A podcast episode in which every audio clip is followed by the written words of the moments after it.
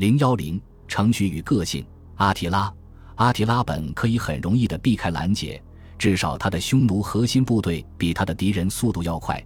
但显然，他接受了在卢瓦尔河谷附近，离特罗耶斯和奥尔良东北部不远的莫里亚库斯举行战役。在那里，敌人抵挡住了他的进攻。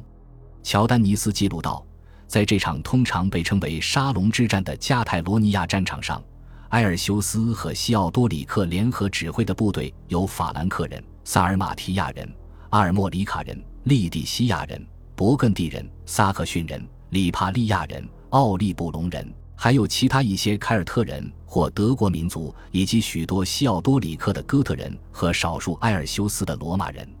阿提拉也有为他效力的哥特人部队、东哥特人，以及无数的吉普赛人和无数不同民族的人，包括勃艮第人。他们为作战双方进行战斗，这是可以理解的，因为他们在别人眼中可能只是一个民族，而他们自己只看重部族和部落的身份。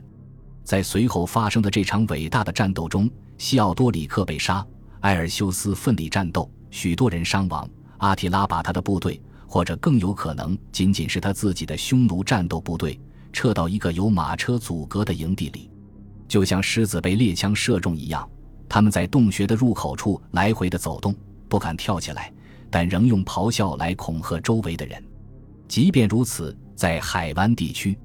这位好战的国王也让他的征服者们感到恐惧，但是，并没有展开全面野蛮式的攻击，也没有决一死战。相反，阿提拉却得以自由自在地经由欧洲中部撤退，回到他的首都，也没有人追赶他。乔丹尼斯很简单地解释了这个谜团：尽管西奥多里克的长子索利斯蒙德以及西哥特王国首领的接班人渴望进攻，但他首先咨询了埃尔修斯。因为埃尔修斯更老道、更聪明。事实上，就算对索利斯蒙德而言并非如此，但至少对他自己和帝国来说是这样的。埃尔修斯担心，如果匈奴人被哥特人完全摧毁，罗马帝国也将不堪重负。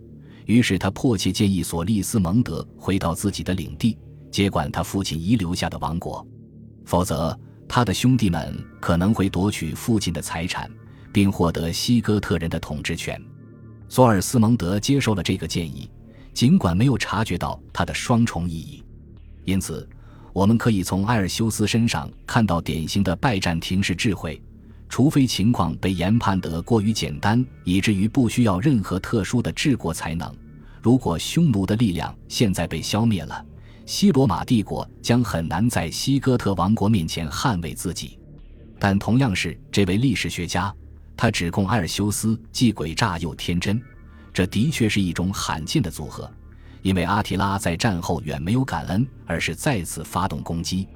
或许这里所涉及的治国之道并没有那么简单，这不是为了赢得阿提拉的感激之情，而是为了达到力量均衡的固有优势。对于罗马帝国内部衰弱的残余者来说，两个不会联合起来对抗他的力量对他更有好处。因为其中任何一个力量都可以轻易地摧毁他。当两方势力均衡，就有可能说服一方为了帝国的利益与另一方作战，就像之前发生的那样。如果一方独大，罗马帝国就没有办法避免屈服或毁灭的命运。乔丹尼斯把战后的阿提拉描绘成一只受伤的狮子，现代历史学家也把发生的事情归为一场毁灭性的失败。然而。接下来发生的事情对同样的证据提出了完全不同的解释。和往常一样，阿提拉策划了一次大规模的突袭，但仍然是一次入侵，而不是占领。由于遭遇了太多花费巨大的抵抗，他在经历了无法挽回的战斗损失后，取消计划返回家乡。在乔丹尼斯的书中，我们了解到双方有十八万人阵亡。他和他的线人都不可能知道真正的数字，但不管数字是多少，可能阿提拉一方损失更多的是他的日耳曼步兵战士，而不是他自己的匈奴部队。他们骑在马背上从远距离攻击敌人，而且可以通过躲避战术来避免损失，而阵型严密的步兵则无法做到。这是对接下来发生的事情唯一可能的解释。同年，即四百五十一年九月。刚从高卢回来的阿提拉，派出了一支匈奴突击部队穿越多瑙河。君士坦丁堡迎来了一位新皇帝马西恩，他拒绝每年向阿提拉进贡，并要求对匈奴采取反击。但如果阿提拉在高卢被彻底击败，损失惨重，那么他很难在新战线上发动进攻。他没有间隙进行休养恢复，也没有时间为他的军队招募新的士兵。这不是一次小规模或短程的突袭。我们从马西恩在尼西亚召集的一个主教特别会议上得知这次突袭的规模。尼西亚是一座宜人的、位于普罗庞提斯内陆方向的湖畔小镇，但后来特别会议被匆忙迁往卡尔西顿，径直地穿过君士坦丁堡的水域。在这个卡尔西顿会议上，关于基督本质的争论造成了加克顿教会的人神一性派与神圣非加克顿教会之间不可修复的裂痕。在伊斯兰教于七世纪传入时，宗教已使帝国深陷分裂。乌兹尼克和卡尔西顿两地的不同之处在于，从后者那里，所有聚集在一起的主教都可以立即被带到有围墙的首都安全地带，即使是通过滑艇。对于匈奴如何在不知不觉中抵达卡利波里斯，他们肯定记忆犹新。更能说明问题的是，在第二年，即四百五十二年。阿提拉向第三个方向发起了第三次进攻，这一次是向西南推进，进入意大利的的里雅斯特，现在位于亚德里亚海海滨。在那里，阿尔卑斯山脉延伸为朝向海的斜坡，没有对马匹构成任何障碍。